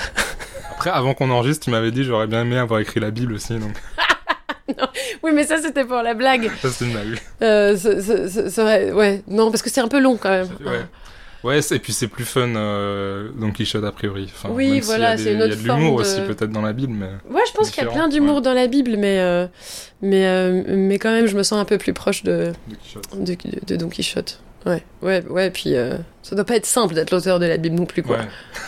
vie, euh, vie promise à, à beaucoup de, de complications. Donc, euh, bon, probablement que le Don Quichotte aussi, mais, euh, mais finalement, ce serait, ce serait plutôt Don Quichotte, ouais. simple, ouais. En même temps, c'est voilà, c'est la question que posait euh, Borges, hein, discussion de Megardello. Mais mais euh, mais si t'écrivais Don Quichotte aujourd'hui, je suis pas sûre que ça marcherait super. Ouais. Bah, je crois que ça revient euh, quand même les, les romans fleuves. Et d'ailleurs, c'est intéressant parce que tes deux réponses, c'est vraiment des nouvelles, donc de 10 pages, et euh, un énorme truc de, de pas 800 pages, donc il y a vraiment pas d'entre-deux. Ouais. Il n'y a pas d'entre-deux. Euh, oui, ouais, ouais, ouais. Mais parce que c'est deux impossibilités, probablement. Ok, ouais. Euh, c'est deux impossibilités. Je sais ni écrire des romans fleuves et j'adorerais écrire des nouvelles, mais, euh, mais alors ça, pour le coup, je m'y suis jamais frottée. Euh, déjà parce que. Je ne sais pas pourquoi, en fait, j'ai pas la réponse à cette question. Probablement parce que déjà, euh, on, on a quand même ce truc un peu acquis d'emblée que la nouvelle est pas un genre très Mhm. exploré et explorable à l'heure actuelle. Et puis parce que finalement, une fois qu'on se lance dans un récit avec une intrigue et qu'on est content d'avoir une intrigue, on se dit ah bien si je le faisais durer un peu plus. Ouais. Mais non, j'adorerais écrire des nouvelles et j'adorerais avoir écrit le, le Quichotte, quoi. Pour des raisons tout à fait différentes. Mais euh, je, je suis pas du tout, je pense euh, que je serais jamais capable d'écrire un roman fleuve. Mm. Euh, parce que déjà, je suis assez peu lectrice de romans fleuves. Euh, J'adorerais aussi être une lectrice de romans fleuves d'ailleurs. Ouais. Je trouve ça fascinant de pouvoir se plonger dans des textes de 1000 pages euh, et en sortir avec une espèce de métamorphose de soi comme une épreuve qu'on vient de faire et en même temps, je, je l'entends quand on me le dit, hein, mais euh, la vérité c'est que j'ai beaucoup de mal à lire des romans fleuves. Il y a un moment où ça me... pff, voilà. Ouais. Je pense qu'il faut un contexte aussi. Enfin, faut soit euh, un confinement, soit une croisière, soit. euh, C'est ça, mais même dans ces ça, même même dans cette parce que souvent les romans fleuves sont pas des, des... sont quand même rarement d'une folle gaieté du début à la fin. Ouais. Enfin, je sais pas, j'ai pas d'exemple de roman fleuve qui soit que euh, Mais moi, pendant le, pendant le premier confinement, j'avais lu L'amour au temps du choléra. Après, je sais pas Mhm. si ça rentre dans la catégorie roman fleuve, mais euh, c'est, euh, enfin, c'était bien quoi de, de me plonger là-dedans à ce moment-là. Oui, bah oui, voilà. C'est des questions. Alors soit c'est pendant le confinement et ça te refout un coup de pelle sur la tête. euh, Après, L'amour au temps du choléra, t'avais quand même cette thématique du choléra. Bon, voilà. oui, qu'elle est qui, qui bien rappelait avec des choses. qu'elle est ouais, bien avec le contexte, oui, ça, effectivement. ouais. Ouais, alors moi pendant mais, le mais il y a aussi l'amour. Enfin, c'est ça en fait. Les histoires d'amour, elles sont vraiment. Pour le coup, en, texte qui parle bien d'amour, euh, c'est pas mal quoi. Oui, c'est vrai. Non, non, il y a, je comprends l'idée. Euh, moi, pendant le confinement, j'ai lu L'Art de la joie, qui est quand même un roman fleuve, Ouais, tu vois. Mais je l'ai pas lu en entier. J'en ai lu une énorme partie en me disant, mon Dieu, c'est absolument génial. Et puis à un moment, j'ai trouvé une autre lecture et du coup, je suis passée à autre chose. Je suis un peu trop. euh, Bah, à un moment, faut finir quoi. Le... C'est ça le problème aussi quoi. C'est vrai que finir une œuvre littéraire, c'est. Oui, Enfin, je veux c'est dire, du point de vue peut-être, de euh, C'est bonne l'angoisse de finir un truc Ouais. aussi. hein. Je finis jamais mes cafés non plus. Ouais. euh, je pense qu'il y a. je veux dire pas du point de vue de la lecture, du point de vue de la personne qui écrit un roman fleuve, c'est vrai que c'est bien de, de trouver euh, la bonne fin, quoi, et pas forcément de faire durer. euh. Après, ça dépend, peut-être que ça se justifie. euh. Ouais, il y a plein d'œuvres Ouais. dans lesquelles ça se justifie, puis je crois qu'il y a un truc de. Il y a un truc de performance dans le roman fleuve qui est, Ouais, en, c'est qui est en lui-même assez, euh, assez incroyable, hein, moi, que, Mm. que je trouve, dont, dont je suis parfaitement admiratrice, mais, euh, mais c'est vrai que j'en lis assez peu. Euh, pendant le premier confinement, oui, et j'ai relu, euh, moi, ça n'a plus rien à voir avec la question, mais, euh, mais j'y ai pas pensé, alors que j'aurais pu y penser, le texte de, de Sarah Mago, euh, L'aveuglement, qui est pareil, thématique un peu épidémie quand même qui est, qui est un texte absolument incroyable. Là, c'est une autre forme d'épidémie, mais, mais j'aurais pu le citer. Alors, je sais plus dans quelle catégorie j'aurais pu le citer. Certainement pas dans celui dans lequel j'aurais aimé vivre, en tout Ouais. cas, mais, mais ni vraiment amour. Donc voilà, je vais, le- je vais le mettre maintenant, du coup. Euh, J'aurais bien aimé l'avoir écrit, en plus, je crois. bien. J'aurais bien aimé avoir écrit euh, L'aveuglement, qui est un, un texte incroyable. Euh, mais voilà, sinon, euh, Don alors, l'aveuglement, euh, peux-tu nous en dire davantage? Ah oui, Oui. ah oui. Alors bah, c'est c'est un, il est prix Nobel de littérature. José Saramago, c'est- il est portugais. Et l'aveuglement, c'est un texte qui raconte. euh, euh, alors ça commence par un, je sais plus si c'est un personnage d'homme ou de femme qui en fait est dans sa voiture, si je dis pas de bêtises, et qui tout d'un coup voit blanc. Euh, donc euh, ne voit plus rien, mais euh, c'est un aveuglement blanc et pas un aveuglement noir. Mm. Alors bon, on sait pas vraiment euh, pourquoi. Et puis en fait, cette, cette épidémie se, se répand petit à petit. euh, donc il y a de plus en plus de gens qui se mettent à voir blanc et qui se trouvent exclus euh, de la société et mis en quarantaine. Donc ils vivent euh, entre nouvellement aveugles dans, euh, dans une maison isolée. Euh, et donc il y a tout un enjeu politique de ce qui se crée dans cette nouvelle micro-société, euh, à la fois de beau et de parfaitement horrible euh, à d'autres moments. Euh, et voilà. Et à l'intérieur de tout ça, ce qui est intéressant, c'est qu'il y a une femme qui fait semblant d'être aveugle pour accompagner son mari et qui, elle, voit tout ce qui se passe et qui, en fait, euh, vit les choses peut-être de manière beaucoup plus violente et cruelle que, les autres autour. Donc, il y a tout un questionnement métaphysique et politique derrière. Et, je ne veux pas raconter la fin parce que sinon je casse un peu le livre, mais c'est un livre absolument magnifique, d'une cruauté euh, vraiment dure. Là encore un, un, texte euh, très très violent, mais, mais magnifique. Il a été aussi adapté au cinéma, mais j'arrive plus à savoir par qui. et je me suis demandé comment il avait pu être adapté au cinéma, ce qui serait intéressant que je regarde le film un jour, parce qu'en mmh. plus ça fait un moment que je me dis qu'il faudrait que je le fasse parce que ce thème-là précisément de, de l'aveuglement blanc dans un film, et puis avec des scènes qui en fait ne sont possibles même au niveau littéraire. Il euh, euh, y, a beaucoup de scènes de violence, il y a des scènes de viol absolument euh, vraiment difficilement soutenables, qui en fait ne sont rendues soutenables que parce que. ouais, tu les vois pas. Parce que je sais pas, il y a une espèce de transmission au lecteur d'un système d'aveuglement justement. Mais alors au cinéma, je me pose bien la question de comment ils ont fait. Euh, voilà. Peut-être pour ça que je repousse un peu aussi, parce que ça peut être euh, potentiellement euh, une grande cassure.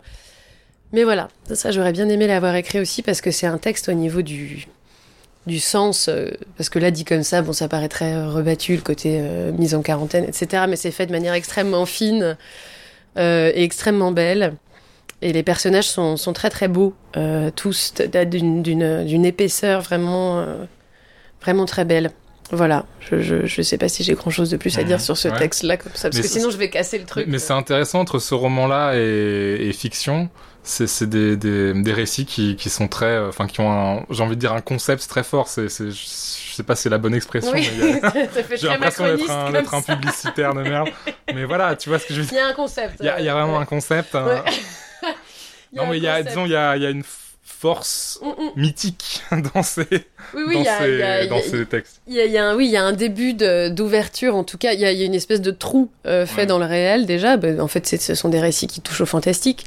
Euh, mais à un endroit du fantastique que j'adore, en fait, qui est euh, fantastique très très proche, quoi. Mm. Où il y a un détail, en fait, c'est un détail, vraiment un tout petit détail, qui fait que ça part complètement en cacahuète. Et, et ça, j'adore. Et c'est vraiment quelque chose que j'aimerais bien écrire, ça, pour le coup un texte un peu plus euh, fantastique et explorer un peu ce que le détail fantastique peut apporter au réel. Ça, je, je mmh. trouve ça franchement assez, euh, assez passionnant. Voilà, donc je, en fait, j'en suis arrivée à dire trois textes. Tous les records, non pas du tout. Voilà. J'espère que les, les, autres personnes que tu as interrogées ont aussi euh, hésité entre mille trucs et pas. Oui, oui, oui, ça arrive tout le temps. T'inquiète. Parce que sinon, personne Non, t'es vraiment la seule personne tout le monde a vraiment choisi un texte à chaque fois. Et vraiment, je comprends pas ce qui se passe aujourd'hui. Comment ça, tout le monde n'est pas capable de dire juste un texte qui parle d'amour euh, euh, Voilà. Donc, je, t'en aurais dit trois. Je, te, laisse euh, faire ton choix là-dedans. Ils ont rien à voir les uns avec les. Enfin, si, quand même, il y a des ponts. Si, si, il y a, des toujours des ponts. Toujours un intertexte. Voilà. Bah. bah. Oh, oh. Placement de produit. exact. Donc, ça, on a fait. un texte à offrir. Oui, alors, là c'est pareil évidemment, hein, mais mm. euh, non, il y en a un parce que, parce que je l'ai découvert récemment, euh, et pas uniquement parce que c'est des copains qui ont travaillé sur la traduction, euh, mais je crois que là, si je devais offrir un livre à quelqu'un, ce serait Les Lettres révolutionnaires de Diane Di Prima, qui viennent de sortir en traduction française chez Zoem, et dont j'ai assisté à une super lecture et, euh, qui est une, poétesse qui mériterait d'être plus connue en France, qui est aussi dans le recueil sur les poètes euh, de la Beat Generation, euh, qui, est, une poète euh, qui, qui, qui, mérite vraiment d'être plus connue. Donc là, si je devais offrir quelque chose à quelqu'un, j'offrirais probablement euh, ce texte-là ou mhm. Les dangers de fumer au lit de Mariana Enriquez. Mais parce qu'il vient de sortir aussi, c'est piégeux. Donc voilà. si je devais offrir des textes qui venaient de sortir, ce serait ceux-là. Et puis j'avais pas forcément pensé à d'autres choses. Mhm. Non, mais t'es pas obligé d'en dire ça. non, c'est vrai. tu vois, ça devient une habitude en plus maintenant. À force, le, travers est de plus en plus. Euh, donc non, ouais, ce serait, ce serait cela. Mais euh, Diane Di Prima, très belle découverte. Euh. Mais justement, je connais pas du tout, donc. Bah, alors c'est de la poésie, là on revient dans, dans un genre que je lis beaucoup plus parce qu'on est à l'inverse du roman fleuve et là je peux déporter mon attention assez facilement euh, sans que ce soit dramatique, donc c'est pour ça que je suis particulièrement attachée à la poésie. Euh, et donc ce sont des lettres révolutionnaires, donc ce ne sont pas vraiment des lettres, mais, euh, mais ce sont des fausses lettres. Mmh. Enfin si, si j'ai bien compris, parce qu'en fait j'étais à la présentation et j'ai lu le livre, mais je ne suis pas une spécialiste de Diane Di Prima. Euh, donc des lettres qui sont des appels euh, au soulèvement, des appels à la révolution, euh, écrites. Je vais non, je vais pas répondre à cette brèche que je suis en train d'ouvrir parce que je ne me souviens plus. des. Bah, vers la Beat Generation, donc 68. c'est ça.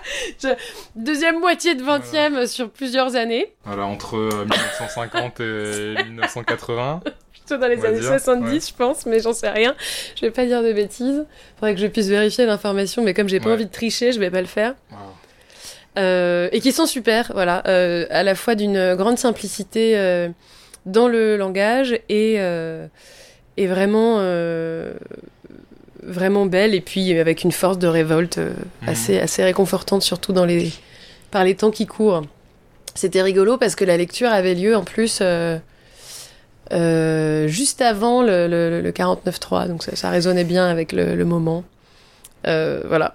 Donc, euh, bon, bon par rapport au contexte politique de lire, lire les lettres révolutionnaires de Diane Di Prima.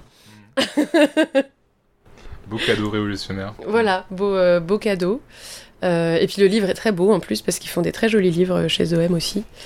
Et, et puis c'était sympa de parler des enjeux de traduction en plus parce que, parce que ça mène à des réflexions intéressantes. C'est- Ce sont des lettres qui sont en anglais euh, au départ.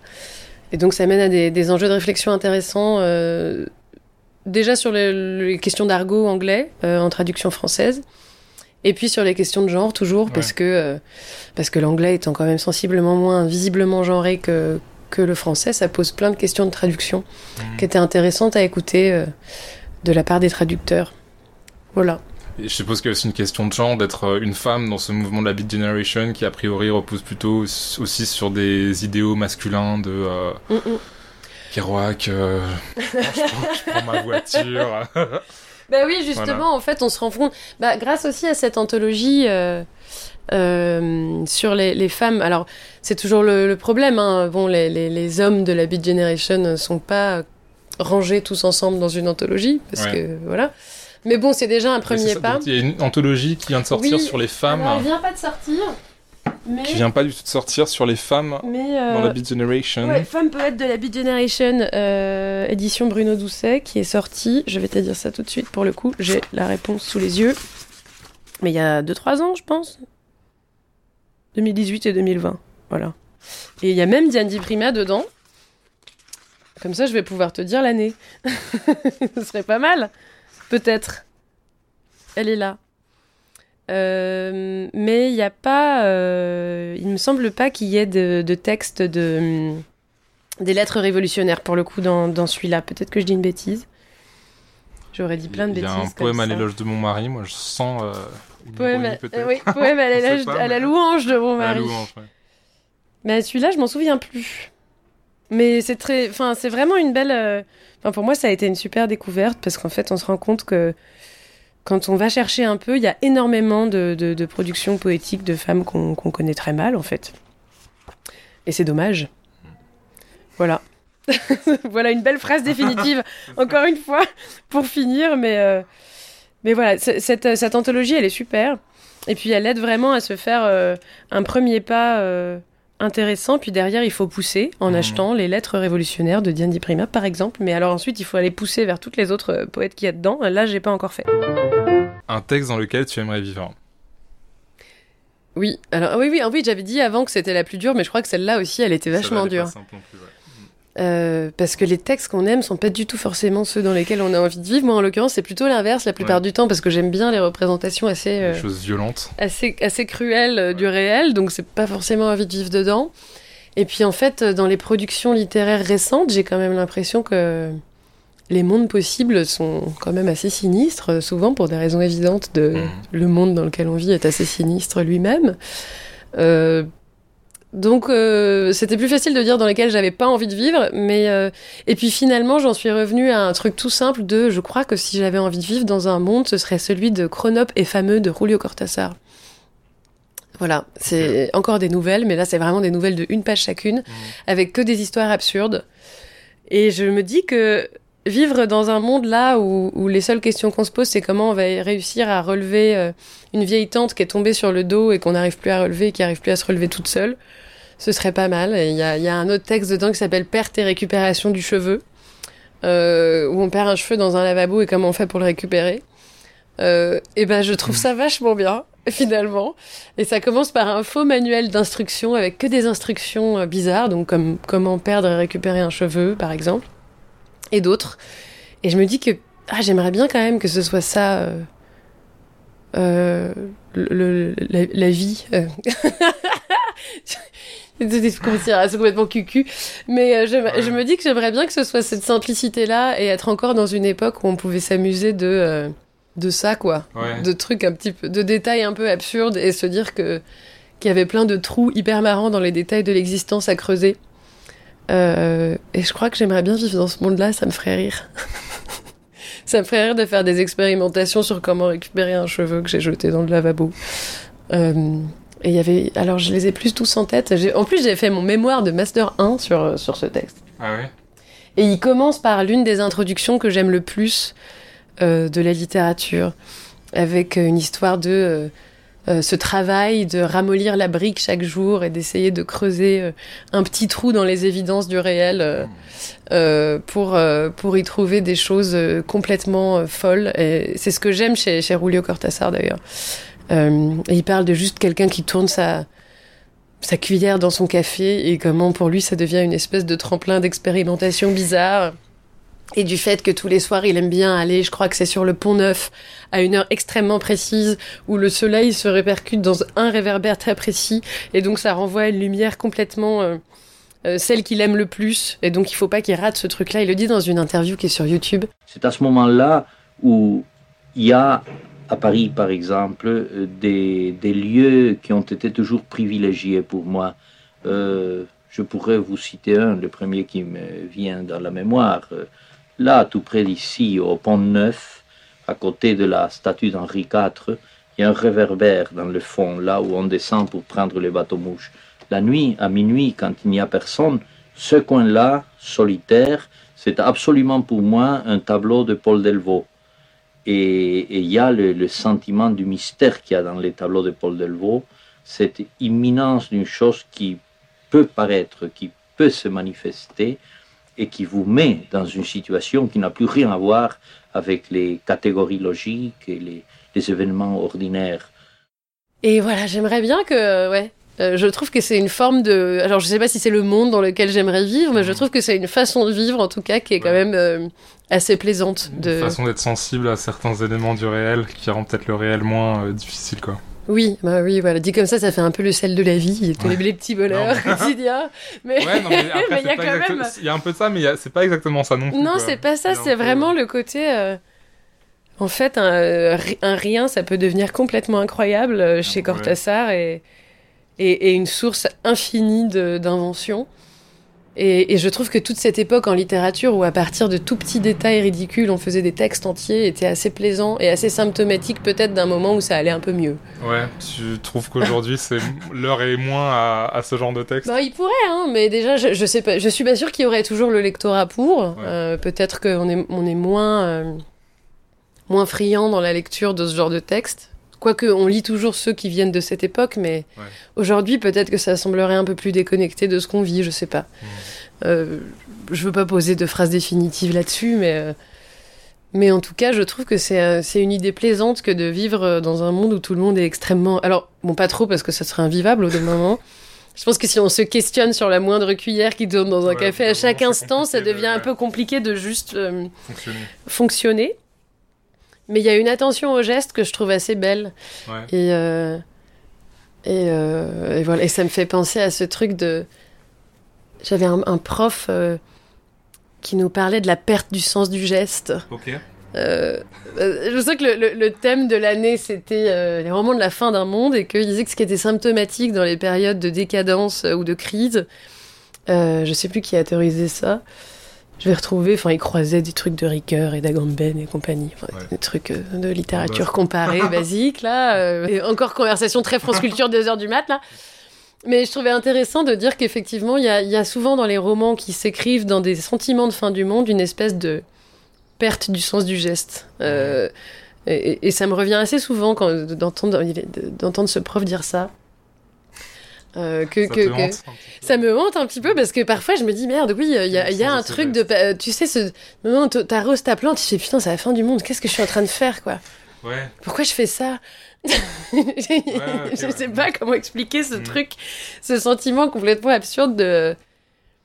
J'aimerais bien pouvoir être vachement attentive à mes gestes, mais on y est attentif de manière un peu négative, je trouve. Enfin, moi, personnellement, je suis genre, mais parfois les trucs perdent Ouais. complètement leur sens. Pourquoi je suis pas en train de faire des grands trucs grandioses euh, alors que c'est la fin du monde, quoi Qu'est-ce que je m'emmerde encore à me, à me- je sais pas, tu vois, me- me- mettre un lacet sur ma chaussure Ouais. je sais pas comment. Une espèce de perte de sens euh, que, que, que j'ai voulu un peu exprimer d'ailleurs dans, dans, dans, dans, dans le roman. euh, Ouais. espèce de difficulté à agir avec une espèce de poids constant euh, où le moindre détail devient un peu lourd et, et le moindre geste charge de sens, de dire mais qu'est-ce que. D'absurdité en Ouais, fait. bien sûr. Mhm. Voilà, Mais ouais, de- je trouve que t'écris bien euh, les gestes. Ah bah écoute, c'est- c'est parce qu'ils me sont très pénibles.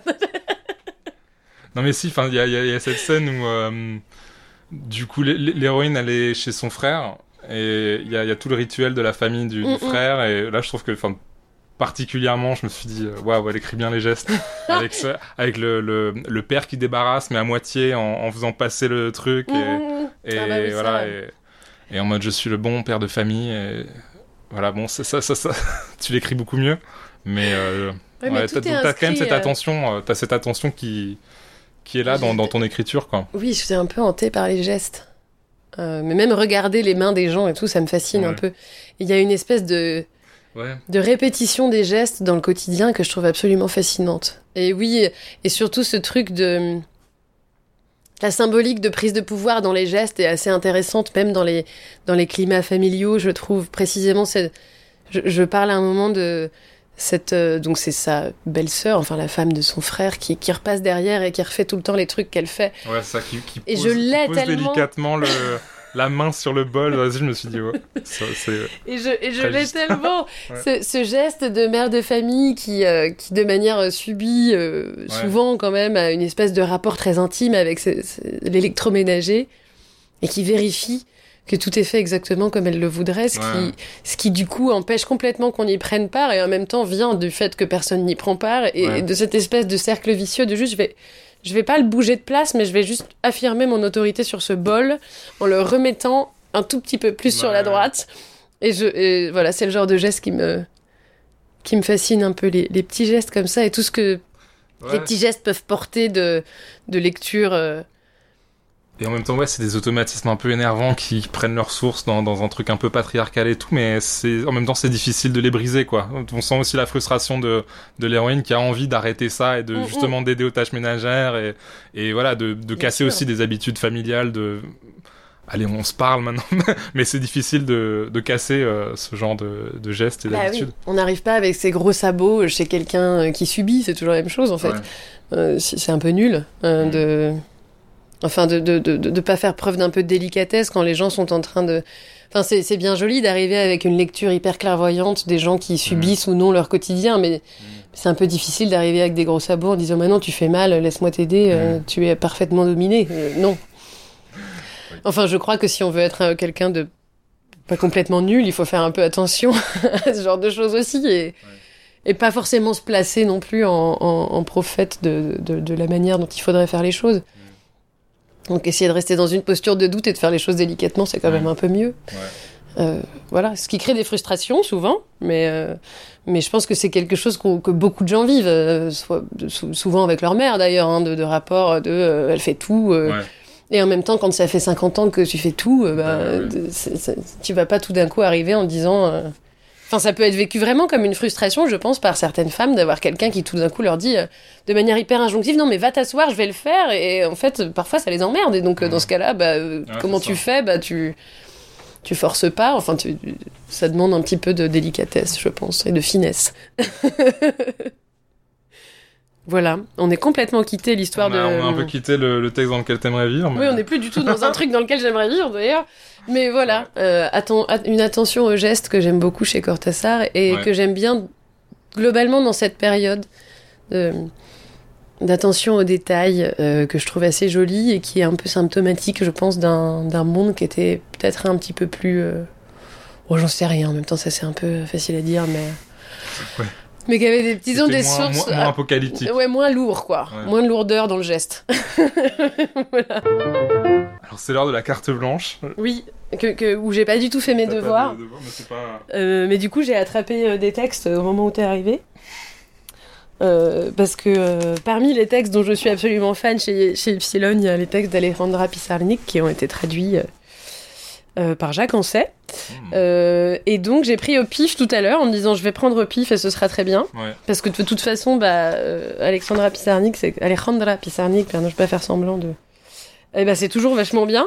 Mais, et je suis allée au pif. Mais, mon marque-page, il est tellement petit qu'en fait, il marque pas la page. Ce qui est toujours. Voilà, alors c'est des très très courts poèmes. hein. C'est la version nouvelle de- du poème. Euh, que je trouve très, euh, très beau. Alors, euh, je vais en lire. Je sais pas, tu me coupes quand t'en as marre. Attention, hein, ça peut aller très loin. Non, je me suis mis un, car- un, un marque-page, genre au max, tu vas jusque-là. Ouais. Donc, Non, mais mais- c'est assez, c'est assez rapide. Alors, euh, silence, donc c'est le premier poème. La mort toujours à côté. J'écoute ce qu'elle dit, je n'entends que moi. Waouh. Je demande le silence, deuxième poème, et en plus ça commence sur une citation de Cervantes. J'ai même pas fait exprès. Chante, toi, ma meurtrie. Même s'il est tard, si c'est la nuit et que tu ne peux pas, chante comme si rien ne se passait. Rien ne se passe. Ensuite, euh, tomber. Jamais à nouveau l'espoir en une allée est venue de nom, de forme. Quelqu'un a très mal rêvé, quelqu'un a consommé par erreur les distances oubliées. Après, il y a fête. J'ai déployé mon état d'orpheline sur la table, comme une carte. J'ai dessiné l'itinéraire vers mon pays au vent. Ceux qui arrivent ne me trouvent pas, ce que j'attends n'existe pas. Et j'ai bu des liqueurs furieuses pour transmuer les visages en un ange, en verre vide. Les yeux ouverts. Quelqu'un mesure en sanglotant l'étendue de l'aube, quelqu'un poignarde l'oreiller en quête de son impossible espace de repos. Et le dernier, c'est Chambre seule. Si tu oses surprendre la vérité de ce vieux mur, et ses fissures, ses déchirures, formant des visages, des sphinx, des mains, des clepsydres, sûrement viendra une présence pour ta soif. Probablement elle s'en ira, cette absence qui te boit. Voilà. Waouh. C'est vachement beau.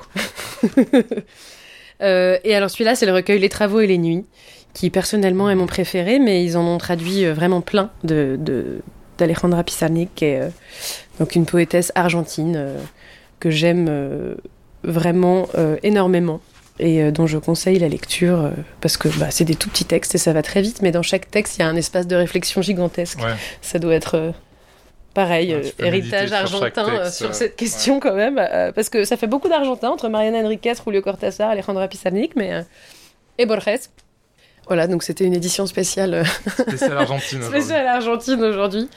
Mais parce que j'ai, j'ai- ouais, j'aime, bien la littérature argentine du XXe et, et Alejandra Pizarnik tout particulièrement. Et Alfonsina Storni, mais bon, aujourd'hui c'était Alejandra Pizarnik. voilà. J'ai bien fait mes devoirs finalement quand même. Ça, Voilà, finalement. On s'en sort mieux quand on prépare rien, c'est comme les ça. cours. Bah oui, ok, bon bah merci Camille, c'était super intéressant. Ah bah, y a pas de quoi, c'était un plaisir. J'espère que j'ai pas raconté trop de bêtises. Et, euh, et en plus, je finis en remettant mes yeux sur Comme un homme euh, soit plus violent que le cours du torrent. Ouais. Euh, ça me touche beaucoup, un- je vais la garder.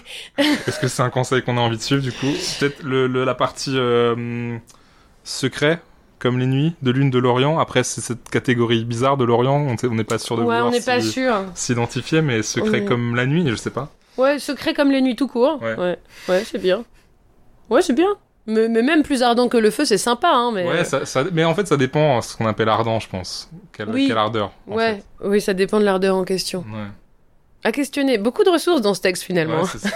je vais faire une petite explication Voilà. de texte pour le, le prochain épisode. Bah ouais. Prochain épisode, là c'était spécial Argentine, le prochain ce sera Ce spécial sera Disney. Spécial Mulan en tout Spécial cas. Euh, Mulan. Disney, on verra. euh, Ça, c'est Ouais. beaucoup- un corpus un peu trop étendu. Il y, a- il y a du travail en tout cas. Euh, je crois que je n'ai plus rien à dire.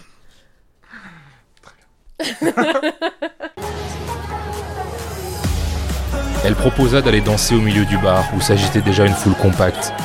Eva, qui n'aimait pas la proximité avec des inconnus et évitait soigneusement les endroits trop denses, accepta sans réfléchir. À peine debout, elle regrettait déjà. Et si, en plus d'une voix brute et douce, d'une bouche naturellement rouge-violet, Natalia dansait beaucoup mieux qu'elle. Elle l'imaginait en déesse, seule, immense sur la piste, couverte de paillettes sous des néons de toutes les couleurs. Et elle, à côté, un asticot qui s'agite. Le déséquilibre fut un poil moins flagrant. Eva se concentrait sur ses pieds, ses mains, essayait d'avoir l'air de quelque chose tout en gardant les yeux rivés sur Natalia, qui remuait les bras dans tous les sens, en souriant à pleines dents. Quand elle lui proposa de sortir fumer une cigarette, Eva la suivit avec une boule au ventre. Cette minuscule invitation destinée à elle seule chamboulait ses certitudes. Peut-être que la créature aux si belles lèvres l'avait un peu appréciée. Peut-être n'était-elle pas si transparente. Elle remarqua que la main de Natalia sur son épaule était trop appuyée pour une main amicale, sentit que ses yeux lui frôlaient la nuque alors qu'elle avançait vers la porte. L'insistance de ce regard et de ses doigts n'était pas anodine. Cette simple pensée se mua en un frisson qui lui parcourut tout le dos, s'attarda sur le bas du crâne derrière les oreilles. Dehors, Natalia, jusque-là si à l'aise, perdit un peu l'aplomb qu'elle avait en présence de Sam. La discussion s'engagea toute seule sur la Colombie où Natalia était née, son arrivée en France, son boulot de serveuse, le regard des gens, surtout des Français, surtout des Parisiens, sur son accent, sur ses cheveux, sur son poids. Les gens se surveillent beaucoup les uns les autres ici. Elle décrivit son petit appartement rempli de tapis et de bibelots, et son chat qui s'appelait Zizi parce que c'était rigolo. Eva raconta sa rencontre avec Sam, son installation dans la capitale et le vertige d'être dans une si grande ville. Puis, abandonnant toute réserve, ses mésaventures de fac, l'histoire de son père, ses grands-parents jamais connus. À la quatrième ou cinquième cigarette, Natalia plongea ses yeux noirs dans ceux d'Eva. Est-ce que je peux t'embrasser? Cette question-là, Eva ne l'avait jamais entendue. C'était la première fois qu'on lui demandait son avis. Elle non plus ne l'avait jamais posé, ni d'ailleurs fait le premier pas. Elle s'était toujours dit qu'il devait y avoir quelque chose d'instinctif là-dedans, que tout verbaliser n'avait rien d'excitant et risquait de foutre en l'air le moment. Mais en lui interdisant d'être soit active, soit passive, en l'invitant à se mettre à égalité, cette courte phrase éveilla un sentiment nouveau. Natalia avait envoyé valdinguer d'un revers de main toute une construction mentale. Elle entrait dans un rôle inédit. Il n'y avait plus à donner ou à recevoir, à proposer ou disposer. Il fallait faire les deux d'un coup, prendre le pouvoir et renoncer en même temps. Écrasé dans cette petite question, le grand jeu du mystère avec ses frustrations, ses doutes et ses dangers. Il ne s'agissait plus de consentir mais de vouloir, d'envoyer un signal univoque à cette bouche ronde qui attendait un oui ou un non, même si elle devait se douter pour s'être hasardée à demander que c'était dix fois oui. Oui, murmura Eva en tremblotant.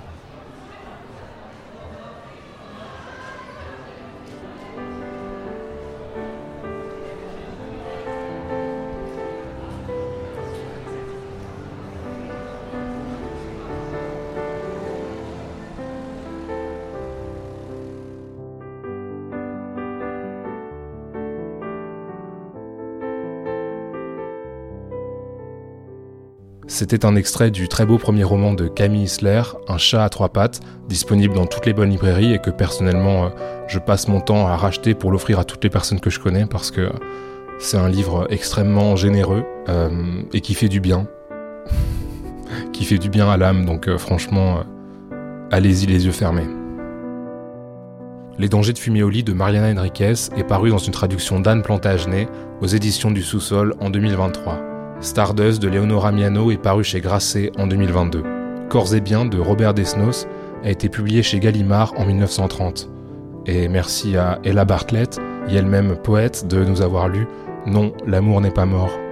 Beloved de Toni Morrison est paru dans une traduction d'Hortense Chabrier et Sylviane Ruet chez Christian Bourgois en 1989. La pensée straight de Monique Wittig a été publiée aux éditions Ballant en 2001. Les petites vertus de Natalia Ginsburg a été traduit par Adriana R. Salem chez Upsilon en 2001. La première édition de Don Quichotte de Cervantes date de 1615 et depuis euh, ce roman a été réédité et retraduit une paire de fois. Donc vous pouvez le trouver euh, à peu près euh, partout dans plein de versions différentes. Donc là je vous laisse vous débrouiller. Fiction de Borges. Je vous ai mis la prononciation de Camille qui est quand même meilleure que la mienne. Et donc Fiction a été traduit par Paul Verdevoix et Nestor Ibarra chez Gallimard en 1951. L'aveuglement de José Saramago est paru au Seuil dans une traduction de Geneviève Leibridge en 1997.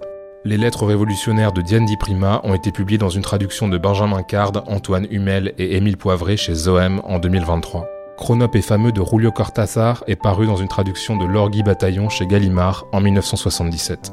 Les travaux et les nuits d'Alejandra Pissarnik est paru chez Upsilon dans une traduction de Jacques Ancet en 2013. Intertexte est un podcast réalisé par Arthur Segar illustré par Pauline Le Serre, et euh, la musique est généralement empruntée à John H. Loverkind, mais une fois n'est pas coutume, on écoute en ce moment une reprise au piano du classique Believe, évidemment, que j'ai trouvé sur la chaîne YouTube d'un certain Kieran Eves. Merci d'avoir écouté cet épisode. Dans le prochain, il sera question de prescription littéraire, de risque et de la fin d'un été.